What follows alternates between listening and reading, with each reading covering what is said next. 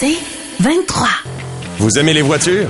Vous êtes intéressé par l'industrie automobile, la transition électrique? Vous voulez être au courant des nouvelles tendances sur le marché?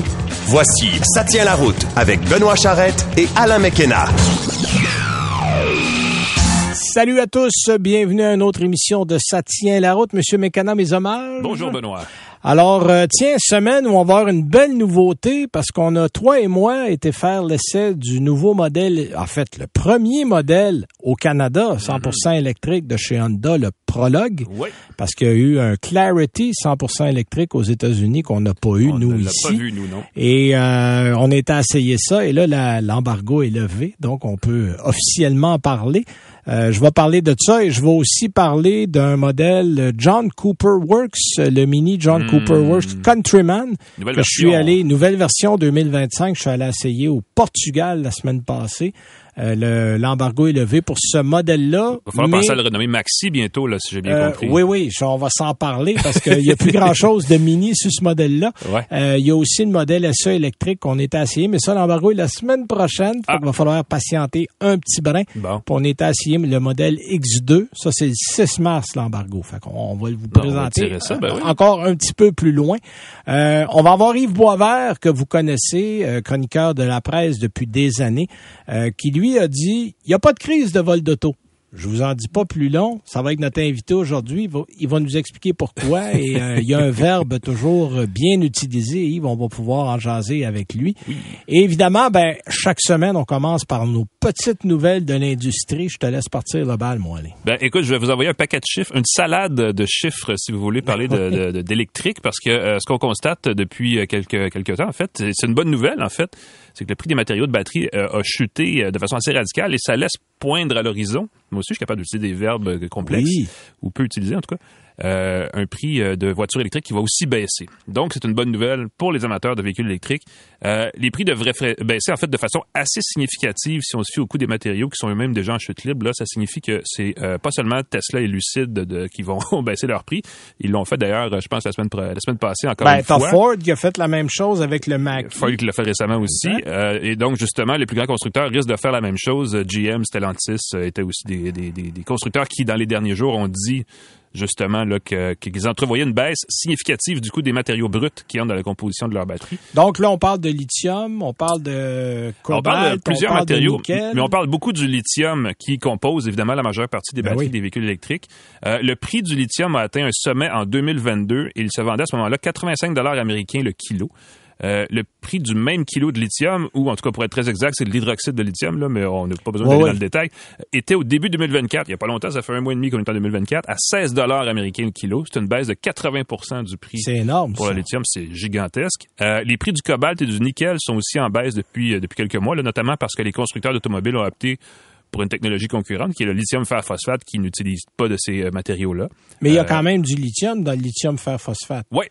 Sauf qu'il y en a quoi? Il y en a moins? Ben, le ou- lithium coûte moins cher, euh, mais comme on remplace le cobalt et le nickel par d'autres matériaux, ceux-là aussi voient leur prix baisser Ok. parce qu'il y a moins de demandes. C'est vraiment, Exact. euh, écoute, les, des quantités limitées qu'il y a vraiment la, la- la fameuse loi de l'offre et la demande est super Oui, applicable et- dans leur cas. Et on étudie, moi je, je parlais entre autres avec des gens de Mercedes il y a quelques mois qui me disaient qu'on garde les batteries lithium, nickel, cobalt pour le très haut de gamme. Exact. Parce que évidemment la pile coûte plus cher, puis qu'on va aller dans les modèles plus accessibles avec des batteries LFP. On trouve différentes euh, chimies ouais, de batteries, comme ils disent dans le, dans le secteur, pour justement différentes applications. Euh, tout ça mis ensemble, là, on calcule que le coût d'assembler une batterie au lithium-ion pardon, a baissé de 14% en 2023 par rapport à 2022 et qui va baisser encore cette année, peut-être un peu plus que ça encore. Euh, ça fait évidemment l'affaire des constructeurs et ça va faire plaisir aux, aux automobilistes là, qui veulent s'électrifier et non pas s'électrocuter. Pas du tout le ne même pas confondre. ne pas faire ça. Euh, détail intéressant, la provenance des batteries a aussi un effet sur les prix.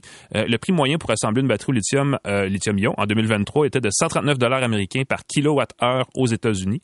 Alors, qu'il était de 126 dollars américains le kilowattheure en Chine. Ça fait une différence de 11 et ça explique l'intérêt de certains constructeurs envers les fournisseurs chinois, même s'il y a beaucoup de géopolitique autour de ça. Ouais, ouais, ben t'as... À la fin, c'est l'argent qui En parle. fait, c'est assez drôle parce que Jim Farley de Ford et Mary Barra de GM, qui sont les respectivement les patrons des deux compagnies, ont dit qu'on regardait à s'associer avec des fournisseurs chinois. Mhm. Ben t'as euh, Ford qui est déjà associé à un fournisseur de batteries qui va construire une usine aux États-Unis.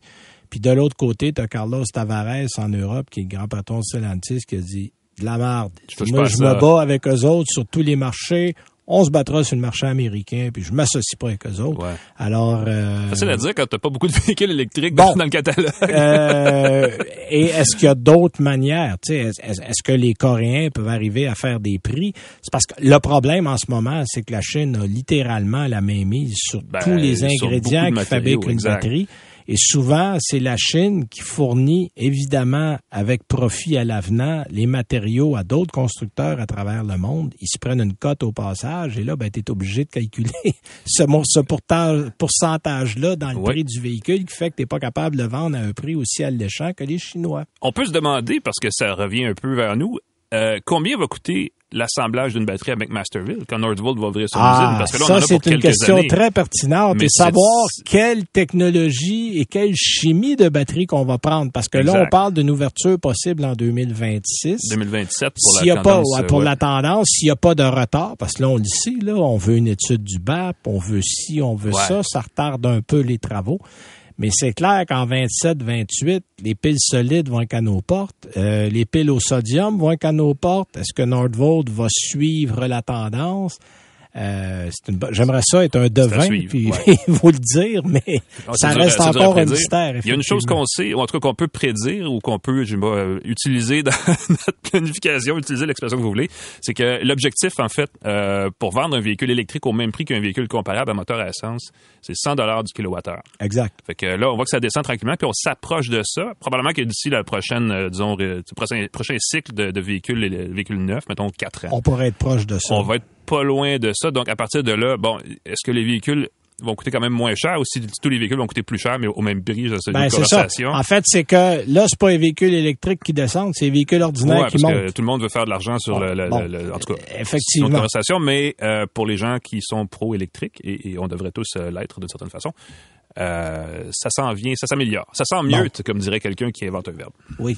J'ai déjà dit ça s'empironne aussi. Bah, voilà. euh, autre nouvelle. J'en ai une autre, mais dans un autre euh, complètement, un autre domaine complètement différent. Euh, GM a breveté une rampe de chargement pliable pour ses camionnettes.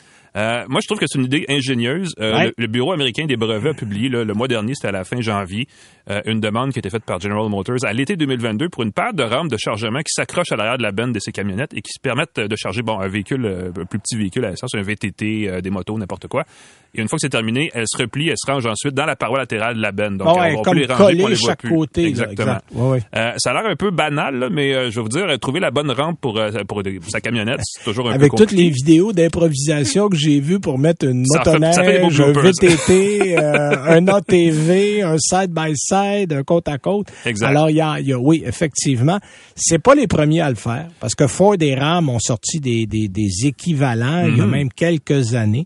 Sauf que là, bon, on doit étudier la rentabilité de ça parce qu'il est clair que ça ne sera pas offert en équipement de série. Non, exact. Ça va, c'est un accessoire. Ça va être un accessoire et là, on doit étudier, bon, est-ce que on est capable de faire ça à un prix raisonnable pour que si on a un taux de pénétration de marché de, je dis n'importe quoi, 8% qu'on va pouvoir rentabiliser ça. Euh, il doit y avoir des études qui se font. Il y a des futurologues. Oui, oui, c'est un métier qui existe chez les constructeurs automobiles. Il y a des gens qui sont justement engagés pour voir des tendances, regarder ces choses-là. Mm-hmm. Et on doit être à étudier la possibilité de dire, bon, OK, est-ce qu'on fait une bonne affaire avec ça?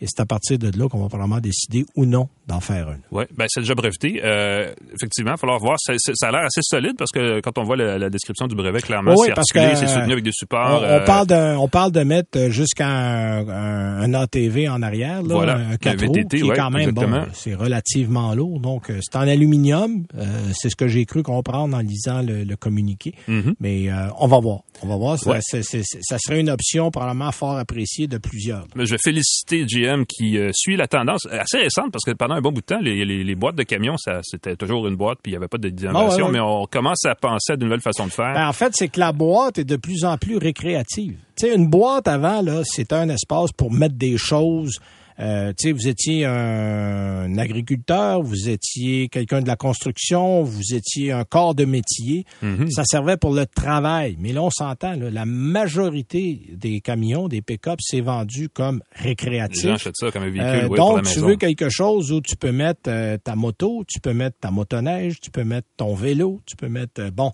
Tu donc, faire un spa, un spa mobile sur quatre roues. ça se fait, on l'a vu, les On gens isolent ça. ça, mettent de l'eau Mhm. dedans, puis euh, t'as un spa. Bon, c'est peut-être pas, pas le plus confortable en ville, mais, c'est que là, on étudie le côté récréatif du véhicule, ce qu'on n'a pas beaucoup fait dans le passé. Puis bon, évidemment, euh, c'est un marché, c'est la vache à lait des constructeurs Ben voilà. américains. Faut y. Alors, on va tout faire pour que ça le demeure aussi longtemps qu'on va être capable de le faire. De mon côté, tiens, t'es-tu déjà demandé, Alain, combien ça coûte à la région de Montréal posséder un véhicule? Par mois? Combien ça coûte à- aux gens qui ont un véhicule Aux gens qui ont un véhicule, vé- on parle d'un véhicule neuf que vous achetez là, en Écoute, 2024. avec les vignettes euh, et tout le reste, ça peut venir par coûter cher. En plus, le prix de l'essence est plus cher à Montréal pour plein de raisons. Exactement. Et l'entretien avec les trous dans les routes, j'imagine que ça doit coûter cher. Bon, il y a quelqu'un qui a fait ça, ça s'appelle Hard Bacon. Oui, oui, je je l'ai pas anglicisé, là. Hard Bacon, comme euh, bacon dur. Bacon dur. Euh, hardbacon.ca, c'est un- une compagnie euh, québécoise euh, qui a fait l'étude et ça coûte 1310 dollars par mois pour posséder un véhicule neuf. On a même pris la peine de, de vraiment segmenter les coûts. Bon, évidemment, le coût le plus important, vous l'aurez deviné, c'est la dépréciation. C'est 627 dollars Naturellement. Par mois. Hey, attends un peu, c'est pas c'est pas c'est pas 500 là.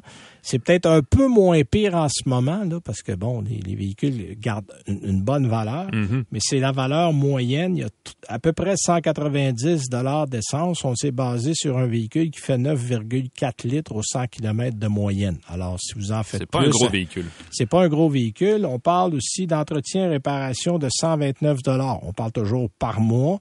75 dollars d'assurance, 27 dollars de permis, 110 dollars de stationnement.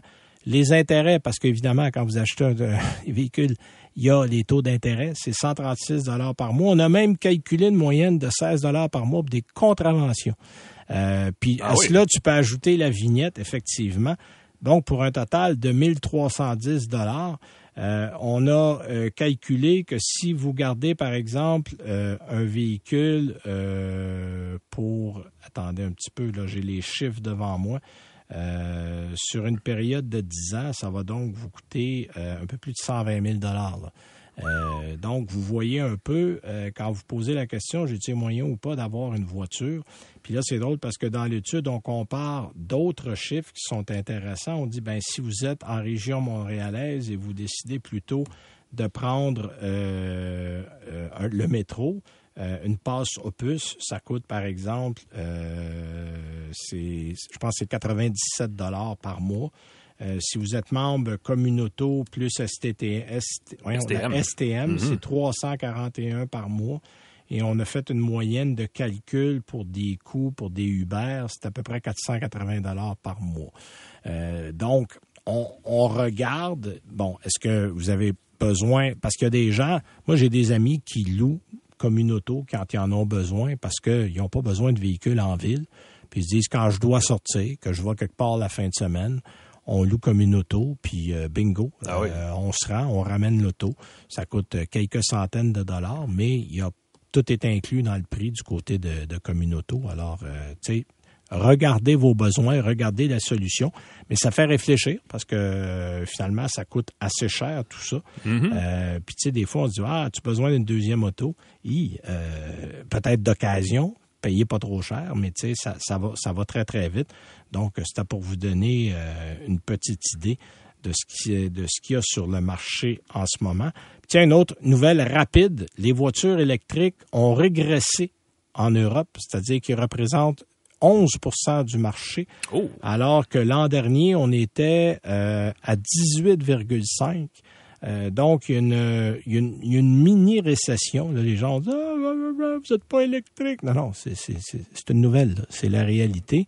En fait, c'est qu'on a atteint une espèce de plateau. On le voit aussi aux États-Unis. ben, il y a une fatigue un petit peu Euh, parce que les véhicules coûtent cher puis pas tout le monde Ben, les là, il y a une- moyens d'acheter, là. effectivement, là. Et, et c'est pour ça qu'on s'inquiète beaucoup du côté des constructeurs de l'accessibilité au prix des véhicules électriques. Parce que les gens qui avaient les moyens d'en acheter, je l'ai répété souvent, ont probablement déjà fait l'achat. Là, il y a un paquet de gens qui disent ça me tente, mais je regarde les prix, puis là, ils vont encore me dire Ouais, mais tu m'as plus de gaz. Oui, mais il faut d'abord au moins avoir les moyens de l'acheter au départ. Oui, puis acheter une voiture à 70 000 c'est pas tout le monde qui est rendu là mentalement non plus. Moi, je regarde les prix. Puis non, non, c'est hallucinant. Ça repousse, c'est repoussant, c'est repoussant. Euh, tu sais, moi, j'ai parlé à des gens, là, puis l'affaire, c'est que souvent, les gens ont pas acheté d'auto depuis quelques années. Tu sais, on garde au Canada, puis c'est encore plus long aux États-Unis, mais la moyenne au Canada est autour de 8 ans qu'on mm-hmm. garde son auto. Bon, ben 8 ans, là, c'est en 2016, ça. Euh, si vous avez magasiné une voiture, une voiture familiale comme, euh, je ne sais pas, un RAV4, une Venza, là, on est chez Toyota ou des équivalents, c'était à 28, 29, 30 000 dollars en 2016. Mm-hmm. Une Venza rendue équipée à 60. Là. Les gens qui retournent, je vais changer ça pour un autre. ils font le saut, là. Même affaire, un RAV4 équipé, c'était rendu à 50, là. Euh, fait que les gens disent, ben non. Je, je, fait que les achètent quoi? ben, il achète une Kia Seltos, un Kia Seltos à 31, 32, il achète un Corolla Cross, il achète plus petit parce que parce que les autres ils ont un budget. Mm-hmm. Puis ça peut bouger disons de 2000 à 2016, 17, 18, même 19. On restait oui, ça augmentait un peu, mais les prix ont augmenté de presque 65% depuis 2019. on achète des plus gros véhicules aussi. On achète. En fait, c'est qu'il y a juste des plus gros véhicules ben sur le marché. Les mhm. compagnies ont littéralement éliminé tous les petits véhicules de la route. Alors là, les gens font quoi?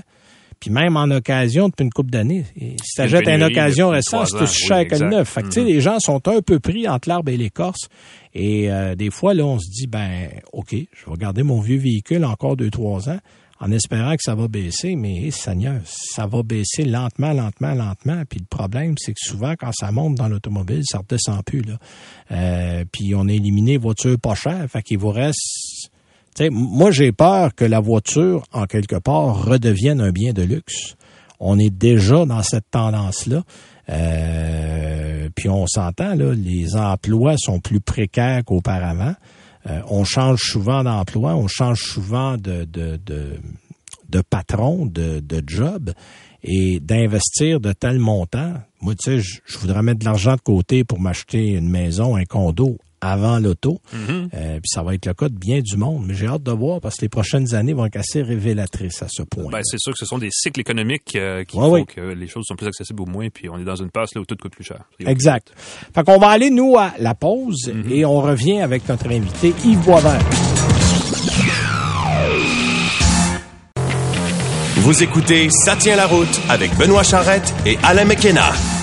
Notre invité est bien connu, il est chroniqueur à la presse depuis des années. Euh, il fait euh, des textes qui vont euh, provoquer des réactions et c'est toujours fort intéressant et surtout très fouillé. Il s'agit d'Yves Boisvert. Yves Boisvert, bonjour. Bonjour. Bienvenue à l'émission. Merci d'être là. on sait qu'on est en semaine et que vous travaillez, donc on va essayer de faire ça de façon brève. vous avez écrit, Yves, un texte dans la presse du début de la semaine, lundi, euh, qui parlait des vols de voitures. C'est un thème populaire parce que ça a fait le tour des médias littéralement dans les dernières semaines. Mais j'aime l'angle que vous avez pris de dire quelle crise? Il n'y a pas vraiment de crise. D'abord, expliquez-nous le titre et dans quel contexte vous avez pris ça. Ben, en fait, c'était pas c'était pas mon plan au départ. Moi, je voulais écrire sur les solutions à la crise. OK. C'est-à-dire que euh, là, il y a Pierre Polièvre euh, qui a dit il faut que les peines de prison soient plus sévères, on va augmenter les peines. Oui, venant de Pierre Et... c'est pas vraiment surprenant. Là. Ben non, bien sûr, les conservateurs, c'est leur théorie. Ben oui. Mais là, le gouvernement libéral a dit ouais, c'est, euh, on, trouve aussi que les peines sont pas assez sévères. Ça se peut que dans certains cas, ça ne soit pas, mais c'est une affaire qui a été beaucoup, beaucoup étudiée, ça, en criminologie. Qu'est-ce qui fait que le, euh, le, taux de criminalité va augmenter ou diminuer. Mhm.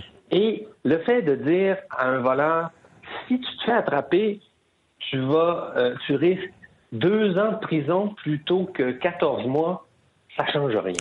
C'est pas ça qui. Alors moi, c'est à ça que je voulais répondre. OK, parce que euh, bon, on le sait, aux États-Unis, on peut à partir de l'âge de 14 ans accuser des jeunes d'un crime majeur. Euh, ce n'est pas, c'est pas tous les États, mais plusieurs États le font. Et on fait exprès au Canada, les réseaux de criminels qui font des vols de voitures vont souvent engager des mineurs pour voler les voitures, sachant très bien qu'ils vont recevoir une tape ses doigts, passer une nuit en prison, puis être relâchés le lendemain. Là. Euh, donc, il peut y avoir une raison, effectivement, peut-être de criminaliser ça de façon un petit peu plus ben, sévère. c'est quand même déjà criminalisé. Maintenant, effectivement, on les utilise, les adolescents, en disant, ben, on va faire passer ça pour ce que ce qu'on appelle en anglais une joyride, c'est-à-dire des gens qui font juste voler une voiture pour aller faire un tour puis l'abandonnent après. Exact. C'est ce qui est ce qui est ce qui est généralement pas le cas des vols en général. Pour répondre à l'argument sur euh, la question de savoir est-ce que ça va aider à la ça va répondre à la crise. Mm-hmm. Et là, j'ai commencé à, fouiller, puis j'ai regardé, c'est quoi l'état de la crise? Combien de, voitures sont volées au Canada? Parce que c'est vrai que ça a beaucoup augmenté dans les deux dernières années. Oui, mais ça, mais ça avait mm-hmm. baissé depuis plusieurs années avant. Mais, mais, mais c'est ça, c'est que ça a augmenté, mais ce qu'on a oublié de dire, c'est qu'on avait atteint un creux historique il y a à peu près trois ans. Si on remonte à 1996, ça fait 28 ans, il y a eu au Canada 178 000 véhicules volés. Cette année-là, oui. Si, si on, se rapporte à 2022, il y en a eu 105 000. Donc, beaucoup moins. Mhm. Effectivement. Et en plus, en 1996, il y avait au Canada en tout 17,2 millions de véhicules qui étaient enregistrés. En 2022, il y en a 26 millions. Donc, beaucoup plus de voitures et beaucoup moins de vols. Et si on se colle sur les trois dernières années, l'augmentation est figurante. Alors, donc, l'ai le portrait récent. Ah, mais c'est épouvantable, qu'est-ce qui arrive? Et c'est vrai que c'est beaucoup de véhicules, parce que ça fait quand même euh, beaucoup de gens qui sont affectés. Puis si vous avez une voiture pendant cinq ans, ben là, vous commencez à avoir des bonnes chances, entre guillemets, de, vous faire voler votre véhicule. Mhm. Mais une crise, c'est un moment, disons, qui sort des statistiques. C'est un truc qui est historiquement euh, aberrant. C'est un truc qui, qui, qui, est vraiment là euh, un fléau qu'il faut dénoncer. Mais ça fait longtemps que si on veut parler d'un fléau, ben c'était bien pire il y a 30 ans. Écoute, Alors donc c'est pour ça que je dis qu'il n'y a pas de mhm. crise. Là. Non, c'est en fait c'est une crise qui revient euh, périodiquement parce que moi je me rappelle me rappelle d'avoir lu des statistiques des années 70 et on parlait mhm. déjà d'un fléau à l'époque. Ça fait 50 ans là. Alors là, il faut se demander pourquoi ça sort comme ça. Pourquoi? Ben, la raison est simple, c'est que un budget de, corps de police, c'est pas illimité. Alors, eux autres, sur quoi un corps de police va être en priorité? Les crimes contre la personne, bien sûr. Les homicides, les tentatives de meurtre, les agressions sexuelles, les, les, euh, les voies de fait, les choses les plus dangereuses, on va dire. Les vols contre la propriété, ça va venir après. Et donc, il y a une concurrence des différentes personnes qui veulent qu'on enquête sur les crimes pour, pour mobiliser la police au sujet de ces crimes-là. Alors, les compagnies d'assurance, chaque année, ben, ils alertent les policiers et ils font pression sur l'opinion publique et les politiciens en disant il y a une crise des vols de voitures, il faut faire quelque chose. Il faut que la police, parce que c'est un des crimes qui a le plus bas taux de résolution les crimes, les, homicides, euh, la plupart sont résolus, entre guillemets. Mais les vols de voiture, c'est du 10, 12, 15 Ah oui, oui. Chance, si vous êtes devant voler votre voiture, de, appeler la police, vous bien les, les envoyer. on, entend, beaucoup parler des cas où ah, on a retrouvé ma voiture dans un conteneur au port de Montréal, mais c'est pas c'est anecdotique, c'est pas des cas où c'est facile. C'est pas si simple que ça pour le corps policier de retrouver des Puis il y a tellement pas il y a tellement pas d'intérêt. Moi j'avais parlé avec des gens des douanes parce que les voitures qui partent euh, du port de Montréal vers l'Afrique vont transiter par l'Europe parce que c'est pas un chemin direct. Et le mm-hmm. port de Anvers en Belgique, entre autres, chaque mois, fait un encan des véhicules volés retrouvés au port. Et il y a beaucoup de ces voitures-là qui viennent du Canada. Et on appelle, on appelle toujours, parce que c'est facile avec la plaque qui est encore sur le véhicule, puis le numéro d'identification, on peut rapidement retracer le propriétaire. On appelle les compagnies d'assurance et souvent les réponses c'est Ah, vous savez, notre assuré a déjà un autre véhicule, nous on l'a remboursé, vous pouvez revendre le véhicule. Donc, c'est, Ben, c'est ça. ça en est même C'est ridicule parce que Ben, on ben oui, retrouve. vous imaginez- ben Il y a, oui, il y a une industrie légale qui vit de véhicules volés en Europe. Ben oui, ben, ben oui, parce que là, le coût d'enquêter sur un véhicule, comment on va le retrouver, ça se fait. Ah oui. Et ça prend, ça- on va mobiliser beaucoup, beaucoup de ressources pour quelque chose qui, mettez-vous à la place de, je sais pas d'un directeur de police. Euh, lui, il sait que la victime de ce crime-là, hein, euh, bon, sa vie est pas en danger, sa santé est pas en danger, c'est un paquet de troubles, mais la compagnie d'assurance va le compenser. En Voilà. plus, ben oui, Donc, c'est pas, ça l'empêche pas de dormir. Mais si je, je veux, je- mais, et, et donc la compagnie d'assurance, elle, si là, la voiture est retrouvée à l'autre bout du monde, ben là, il va, il va falloir qu'elle engage des coûts pour faire venir un véhicule dans. Alors, tout ça fait en sorte que, euh, mais, mais c'est un vrai problème. Je suis pas en train de dire que il n'y a rien là, les vols de véhicules, on devrait laisser ça aller. Mais euh, ce, ce qui me fascine là-dedans, c'est la mécanique médiatique Exact. qui nous dit périodiquement il y a une crise, c'est terrible, c'est vrai, ça a augmenté, mais historiquement, il n'y en a pas beaucoup là, comparé à avant. Et ce que ça fait, c'est que ben là, les compagnies d'assurance, ben, ils font, font, font, font leur travail. Ils disent écoutez, c'est grave cette affaire-là, il faut qu'on intervienne, il faut démanteler les réseaux. Là, là, vous voyez, là, ces, ces jours-ci, on voit des, des arrestations, on voit des réseaux qui commencent à être démantelés, puis je vous garantis qu'il va y avoir beaucoup d'interventions policières, entre autres à Montréal, qui est un, un carrefour pour l'exportation. Oh oui, absolument. C'est, la plaque tournante au Canada. Je, ben oui, ben je vous fais une prédiction là, ça va, ça va, euh, ça va diminuer puis il va y avoir des arrestations. Pourquoi? Parce que là, il y a une pression politique sur les corps policiers de régler cette question-là. Comme il était devenu intolérable qu'il y ait une augmentation des fusillades à Montréal. Ça a baissé de 26 en un an. Pas parce que les sentences sont plus longues, parce que là, il y a eu une mobilisation policière de différents corps de police qui ont dit là, ça n'a plus d'allure, il faut qu'on envoie un message, il faut qu'on fasse des interventions. Et donc, il y a une pression sur le milieu criminel qui s'est faite et ça a donné ce résultat-là très rapidement. C'est beaucoup, 26 Oh oui, en un an, c'est beaucoup, effectivement. donc, la même chose risque de se produire avec les, les véhicules automobiles. Et là, c'est un peu comme si l'industrie euh, de l'assurance disait, ben, écoutez, là, euh, oubliez-nous pas, là, ça n'a pas de sens, cette affaire-là. Et là, on, mais là, on va gonfler la réalité en disant, c'est sans précédent, et ainsi de suite. Mais non, savez-vous quoi?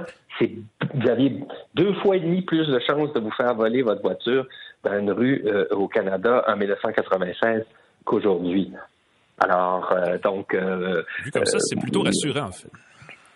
Ben oui, mais là, je veux pas, euh, je, je, je veux insister pour dire que c'est un vrai problème quand même, Oui. parce que ça fait, ça fait quand même beaucoup d'argent et beaucoup de pertes qui sont assumées éventuellement par les assurés, parce qu'évidemment, les, euh, les assureurs vont, vont refiler ça euh, aux assurés. Là, la question, oui, les corps de police, oui, les politiciens, les lois, les juges, tout ça, mais la question, et là, ça, c'est vous qui allez pouvoir répondre à celle-là, c'est comment ça se fait qu'avec toutes ces avancées technologiques, on n'est pas encore de bons systèmes anti-vol? Est-ce que l'industrie est vraiment, euh, est vraiment est J'ai- concernée par ça? Moi, j'ai posé la question, euh, je vais taire la compagnie parce que c'était sous le, c'était off record, là, c'était Ouais. euh, euh, pendant un souper, et on dit, euh, pour le moment, euh, eux se disaient satisfaits et disaient que de toute façon, euh, le client était remboursé quand il y avait un vol et ça permettait à la compagnie de vendre un autre véhicule. Ça fait rouler l'économie. Ben voilà. C'est Euh, c'est formidable. ça, c'est- mais mais c'était d'une honnêteté un peu désarmante. Mais il y a une insouciance Oui. des constructeurs. Parce Mais que, il y a une insouciance. Ben, écoute, Alain le dit, là. Si on est capable de faire une transaction par Internet sécurisée, je peux pas croire Ben oui. qu'on n'est pas capable de faire Ben oui. une clé inviolable. Ça existe. Il y a des compagnies automobiles qui vont annuler, par exemple, le, le- le- le signal de Mm-hmm. la clé quand la clé n'est pas en fonction. Euh, il y a des systèmes qui existent pour bloquer l'entrée de l'OBD2, euh, qui est souvent l'endroit qu'on utilise ben oui. pour l'accès à Mhm. l'ordinateur de bord pour des vols électroniques. Euh, il y a des compagnies, on le voit, là, il y a très peu de véhicules volés. Et il y en a d'autres qui sont toujours en haut de la liste. Euh, Honda, Ben, voilà. Toyota sont toujours là. Tu dis, bon, on attend Ben, quoi exactement? C'est, c'est, on va dire, c'est parce que c'est des bons produits, ils sont populaires, mais quand même, Oui. je peux pas croire qu'il n'y a pas. Alors, faudrait peut-être aussi mettre de la pression sur ces gens-là Bon, et- pour qu'ils aient et- des, C'est meilleurs. Et je sais qu'on en a discuté au sommet qu'il y a eu euh, le 8 février dernier euh, du côté d'Ottawa. Euh, Maintenant, est-ce qu'il y a une décision qui va être prise? Parce que là, il y a toujours l'avantage et le désavantage concurrentiel. C'est-à-dire que si une compagnie dit, ouais, on va en mettre un, mais là, ça va coûter tant. Euh, Ah. Je prends l'exemple de l'immobilisateur qui est obligatoire au Canada et qui ne l'est pas aux États-Unis, puis des compagnies comme Kia et Hyundai qui ne l'ont pas. Écoute, il y a même des, des défis sur TikTok aux États-Unis, comment voler un Hyundai et un Kia, et on a dû intervenir à l'échelle gouvernementale pour dire aux gens d'arrêter de faire ça, parce que c'était rendu que n'importe qui, pour le plaisir et le défi d'un chum, allait voler une voiture. Là. Ça, C'était rendu tellement facile que c'en était ridicule. Là. Si on pense à toutes les avancées en termes de sécurité qui ont été, qui, je me rappelle à, à l'école primaire de lire un livre sur la voiture du futur où est-ce qu'on voyait des, des coussins qui gonflaient pour empêcher des blessures lors d'un accident. Ouais. Mais incroyable. Bon, mais maintenant, c'est standard. Absolument. C'est parce qu'il y a eu des lois, qui- et ça part souvent de la Californie, qui ont dit, ben là, ça va être ça. Ça va être les normes anti-pollution, ça va être ça. Alors, c'est bien sympathique, nos colloques au Canada, mais je pense pas que c'est ça qui va révolutionner l'industrie. En fait, à un moment donné, il non. va y avoir une norme qui va être imposée, et peut-être avant que les voleurs trouvent le moyen de la déjouer. Mais là, euh, il faudrait peut-être regarder là, ça serait moins compliqué que de de- de- d'avoir des escouades qui pourraient faire autre chose. Et ce que vous venez de dire, c'est exactement le même mouvement, on va dire, psychologique pour les policiers, c'est que c'est pas si grave que ça. Ouais. La compagnie d'assurance va payer. Il y a tellement d'autres choses, il y a tellement d'autres voleurs en ville, de toutes sortes de choses, il y a tellement de, de choses dangereuses qui se passent. On s'en occupera plus tard. Exact. Quand, quand, quand la vie humaine n'est pas en danger, euh, ce n'est pas une priorité. C'est pas en haut de la pile. Euh, C'est pas en haut de la pile, effectivement. En tout cas, Yves Boisvert, va falloir prendre le temps de s'en reparler, de voir ce qui sera fait. Euh, L'année prochaine, on prendra rendez-vous. euh, puis quand vous Avec avez... grand plaisir, j'ai hâte de voir les statistiques dans un an. Bon, ben merci beaucoup, Yves Boisvert. Ouais, C'était merci. bien gentil d'avoir pris le temps de nous jaser. On s'en reparle un jour. Avec plaisir. Merci. Bye bye. Alors, c'était. Yves Boisvert, chroniqueur à la presse, qui nous parlait de vol d'auto. Fort pertinent et fort intéressant Mise comme en point de contexte vue. nécessaire, ben oui. Absolument. Alors, euh, merci encore. Et nous, on va à la pause et on revient avec nos essais routiers tout de suite. Vous écoutez Ça tient la route avec Benoît Charrette et Alain McKenna. Alors, c'est le moment de parler de nos essais routiers de la semaine. Et Oui, hey, monsieur. deux nouveautés. Rien de moins. Grosse semaine. Euh, grosse semaine. En fait, l'embargo vient juste d'être levé pour le Honda Prologue. Exact. Euh, on a fait un lancement canadien au Québec. Hein? On Ouais. a fait ça chez nous. on est allé euh, se promener à Bromont. voilà. Absolument. Alors, euh, Alain, je te laisse partir. J'étais aussi au lancement. Ben oui. euh, je vais, je vais t'accompagner dans tes euh, commentaires. Écoute, je me suis demandé parce que je trouve que le nom prologue dit tout sur ce véhicule-là. Alors, je suis allé chercher la définition de prologue Oui. juste pour le fun. C'est la première partie d'une œuvre littéraire ou la première scène d'une œuvre dramatique qui fait office de préface, d'introduction, de préambule. Je pense que ça c'est applicable pour le premier véhicule tout électrique euh, signé Honda vendu chez nous. En fait. Exact. Euh, c'est le premier VUS tout électrique tout court signé Honda parce qu'il y avait le Clarity, mais c'était une espèce de familial en fait. Ouais, puis la Clarity s'est vendue en version électrique aux États-Unis, mais Voilà. pas chez nous. C'est un hybride branchable uniquement du côté du Canada. Donc, c'est signé Honda, et par signé Honda, on veut dire produit par General Motors en grande partie. Oui, ben en fait, je trouve ça intéressant comme prologue parce que c'est comme dire bon, on a fait un essai avec GM, ça sera On le seul nous modèle qu'on aura avec eux autres, puis on va continuer nous-mêmes. Avec Sony, là, entre parenthèses, Il y avoir Sony, il y parce d'autres fabricants, d'autres euh, Il y a d'autres mondes. Euh, Honda n'a pas été précis, précis là-dessus. Non, puis ils sont en mode rattrapage et ceux qui se le demandent, euh, ce véhicule-là a l'allure générale et est essentiellement identique en termes de fiches techniques au Blazer EV qui commence très lentement à être mis en marché par Chevrolet. euh, Oui, on en a quelques quelques-uns chez les concessionnaires. c'est un, euh, c'est un véhicule qui arrive vite, mais il arrive. Il arrive, il arrive, il arrive lentement. Euh, avec un Blazer tout électrique à 63 000 il y a un Cadillac Lyric qui, lui, coûte à 60, 60 000 pour partir. Chevrolet a ses propres défis, je veux dire ça comme ça, à, à relever pour vendre son VUS électrique. Mais Honda aussi a besoin d'être convaincant, euh, et ça aussi, c'est loin d'être gagné.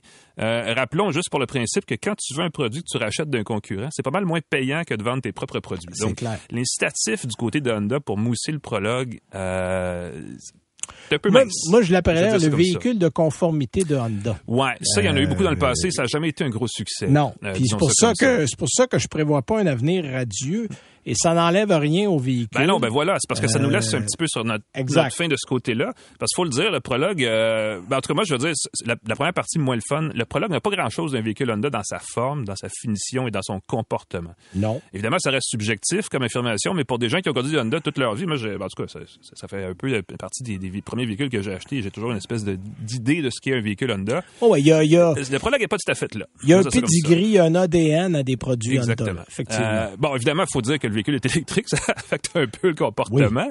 Euh, et pourtant, moi, je trouve que ça, c'est un plus. Le véhicule est évidemment costaud, lourd, reste rassurant quand il se déplace sur la route. C'est très Honda dans cette approche-là.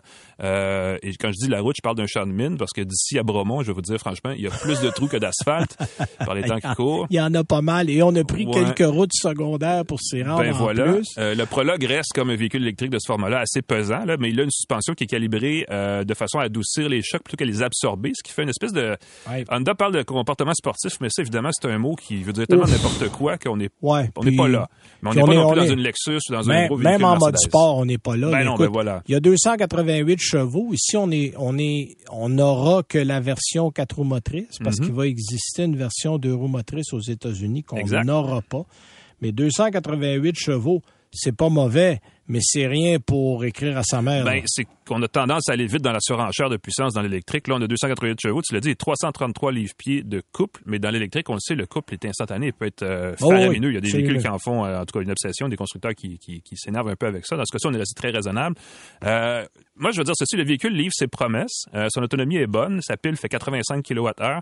L'autonomie annoncée de 439 km par charge pour la version Touring, la plus équipée, qui a des roues de 21 pouces qui sont un petit peu plus grosses que le modèle, les deux modèles d'entrée de gamme, donc ce qui explique l'autonomie plus courte, parce que sur les deux autres, c'est 452 km d'autonomie par charge. Euh, des versions qui s'appellent EX et EXL, donc pour les modèles d'entrée de gamme. Euh, dans la vraie vie, c'est pas super loin de la vérité. Euh, on l'a pas conduit bon sur une pleine charge. Hein. On a fait un Montréal, même un Boucherville, Brobon, ce qui est pas exactement une très grande distance, mais on a fait à peu près 200 km. Ça a pris à peu près ce que j'appellerais un demi-plein, une demi-charge. Euh, et c'est arrivé euh, au début de février. Donc, c'est quand même l'hiver, même si on n'a pas l'hiver le plus froid. on n'avait pas la grande journée froide de l'hiver, mais quand même, c'était l'hiver. Euh, on promet aussi une recharge rapide de 150 kW. Euh, ben, en tout cas, on a une borne de 150 kW là, qui permet de récupérer l'équivalent de 100 km d'autonomie en 10 minutes. Pour les gens qui font des grandes distances, ça veut dire qu'on peut faire à peu près 400 km. Et ça, c'est de l'autoroute beaucoup hein, pour se rendre à Bromont. Donc, à haute vitesse, 110 km h environ, on a une autonomie qui ressemble à 400 km, ce qui est quand même pas mal pour un véhicule électrique. Euh, autre bonne nouvelle, pour le Canada, tu l'as dit, le Prologue est un véhicule à quatre roues motrices, euh, peu importe la version, y compris son modèle d'entrée de gamme. Ça veut dire qu'il y a deux moteurs. Euh, d'entrée de gamme, c'est 60 000, pardon, d'entrée de gamme, ouais, c'est ça, c'est 60 000 et on a droit, c'est ça qui est le fun, une, aide, à l'achat de 5 000 au fédéral et 7 000 au provincial après taxe. ce qui fait que c'est un VUS intermédiaire correct en termes de prix parce que c'est vraiment dans pile poil dans la cible de ce que les autres constructeurs offrent en ce moment. Oui, puis il faut préciser que le 5000 et le 6000, c'est pour la version EX qui commence à 59 990. Voilà, c'est limité comme accès à, l'aide à l'achat, effectivement. À l'EXL qui est à 64 990. Si vous allez dans le Touring à 67 990, vous aurez le fédéral à 5000, mais plus le provincial à 5000. On a 5000 partout, mais c'est ça, on a 12 000 sur les deux modèles d'entrée de gamme. De toute façon, je veux dire ceci, personnellement, le Touring ne paraît pas comme le plus intéressant des trois. Puis vous allez euh, payer. Euh, surtout vu le prix. Bon, vu le prix, et c'est uniquement de l'équipement. C'est le même, c'est les mêmes moteurs, sans même batterie. De l'accessoire. En plus, c'est pas de l'équipement. Euh, non, non, non. Puis honnêtement, le XL, là, c'est amplement suffisant. Ben, même le X à la limite, parce que c'est le même système multimédia qui est très minimaliste. et la seule grosse différence, c'est qu'il y a un toit panoramique dans le XL. Puis là, c'est une question de goût. Il faut savoir si on aime ça. Moi, personnellement, je suis très heureux d'avoir un toit fermé dans mes véhicules. Oh donc, j'en ferai pas une obsession. Euh, et on a la même mécanique qui est essentiellement le même. Je pense qu'il y a peut-être des choix de couleurs qui sont pas accessibles, qui sont exclusifs au Touring. Puis les roues de 21 pouces, évidemment. Euh, mais sinon, euh, écoute, cela dit, euh, moi je trouve le prologue a tout pour séduire, à part son prix, dans certains cas, qui reste quand même assez élevé. Là. On n'a pas le choix, ça ne sort pas qu'en bas de 50 000 sur un véhicule électrique de nos jours. mais on peut l'amortir assez rapidement si on fait pas mal de routes, parce que clairement, on peut faire du minage avec ce véhicule-là.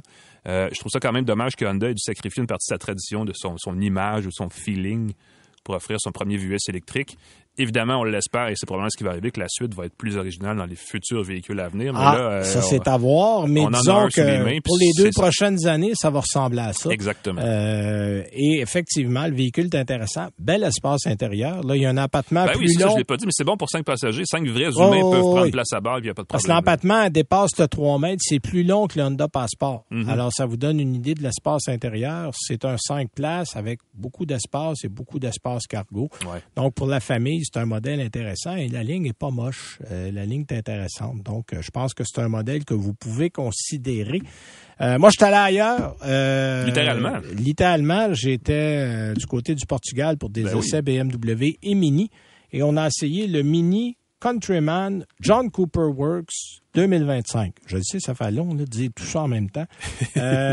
Et c'est drôle parce que c'est le moins mini des mini que j'ai essayé depuis longtemps. Puis il est plus gros qu'il était en plus. Ah, il est pas mal. Écoute, c'est une base de BMW X1. Alors, prenez ça comme vous voulez.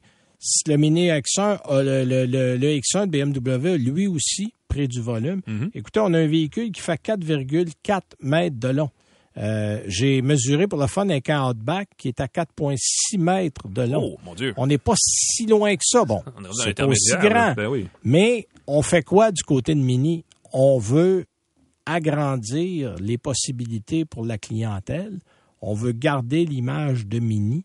Fait qu'on garde le style dans sa forme, mais on agrandit, on agrandit. Écoutez, là, je parlais de 4,43 mètres de long. C'était 4,3 mètres de long.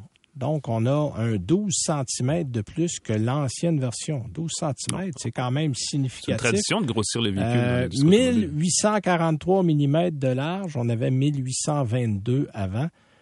1,65 m de haut versus 1,55 puis l'empattement est passé à 2692 mm contre 2670. Fait que c'est pas compliqué. Tout a pris du volume. Pourquoi? Ben justement, on va aller chercher la famille. Oui. On a gardé le moteur 2 litres turbo, mais 312 chevaux maintenant. Et le poids, 1660 kilos. C'est lourd, ça. Euh, y a pas dit les mini, t'as pas à 1000 kilos quand ça a commencé. Là. Puis on parle même pas des, on parle des nouvelles, pas des, pas des anciennes des années 50-60. On parle des mini là. Euh, donc, oui, on a gardé la silhouette. On a beaucoup épuré. Euh, la ligne générale est beaucoup plus droite. Moins arrondie un peu, ouais, c'est ça. Moins arrondie. On a fait quelque chose d'un petit peu plus, euh, moi j'appelle ça look industriel. Là. Euh, on a gardé des éclats du drapeau britannique dans les feux arrière, c'est-à-dire qu'il y a trois thématiques. Le Union Jack. Le Union Jack qu'on peut reproduire dans les feux. Ça, c'est une tradition chez Mini qu'on a conservée du côté de BMW. À l'intérieur, il y a une orchestration qui est organisée autour d'un nouveau écran de 9,4 pouces, qui est une assiette, littéralement, c'est rond, parce qu'on le sait, rond. dans les mini, c'est rond. Mm-hmm. Mais là, on a, c'est tout à l'écran, là. Euh, il y a beaucoup moins de boutons. Il reste quelques interrupteurs. On connaît la façon de... Switch, c'est l'aviation un peu. Là. Exactement, qui est sous l'écran pour certaines des fonctions. Mais il y a moins de boutons qui traînent autour. On a tout mis à l'écran il faut s'y habituer. Euh, nous, on a eu la voiture une journée, là, puis ça nous a pris euh, quelques heures avant de trouver dans le menu, mais ça se fait. Euh, on a même, écoutez, on a tellement étiré l'espace que les sièges à l'arrière sont sur glissière. On peut reculer jusqu'à 13 cm oh, wow. et on peut, avec ça, reculer un peu le dossier de deux façons différentes on a les sièges baissés jusqu'à 1470 litres d'espace. Donc, c'est vraiment familial. C'est vraiment familial. C'est une voiture pour la famille. Mm -hmm. Le prix est à l'avenant aussi. On parle de 56 290 canadiens. que ça reste le John Cooper Works. C'est le John Cooper Ouais. Works. C'est le plus équipé. C'est puissant. Mais je dirais qu'il y a une certaine euh, lourdeur dans la direction. La Ah oui? puissance est là, mais c'est une direction électrique et on pourrait travailler un peu la rapidité de la direction. Mais c'est un 4 roues motrices, ça tient bien la route. Euh, ça a du cœur, 5,6 secondes pour un 0 100 km heure, c'est rapide. Mhm. On amène le son du moteur via le système audio dans l'auto pour nous donner un petit peu plus de oomph. Mais dans l'ensemble, si vous aimez quelque chose de différent, euh, qui ne ressemble à rien d'autre d'un point de vue VUS, parce que c'est un VUS, vous êtes au bon endroit, mais l'idée, c'est que ça se conduit encore en grande partie comme un mini. Ah oui. Fait que ça, c'est un avantage certain. Est-ce que ça vaut la peine? Si vous aimez le genre, il reste la fiabilité à prouver, mais c'est un véhicule pas mal de fun. Alors, c'est tout le temps qu'on avait. Euh, merci à Martin derrière la console qui était avec nous. Merci à Yves Boisvert pour sa chronique euh, fort intéressante. Ouais. Alain, nous autres, on se donne rendez-vous la semaine prochaine. On va parler du mini électrique euh, que j'ai été eu l'occasion d'essayer. L'embargo se relever. Passez une bonne semaine et nous, on se reparle la Bye semaine bye. prochaine. Salut. C'est 23.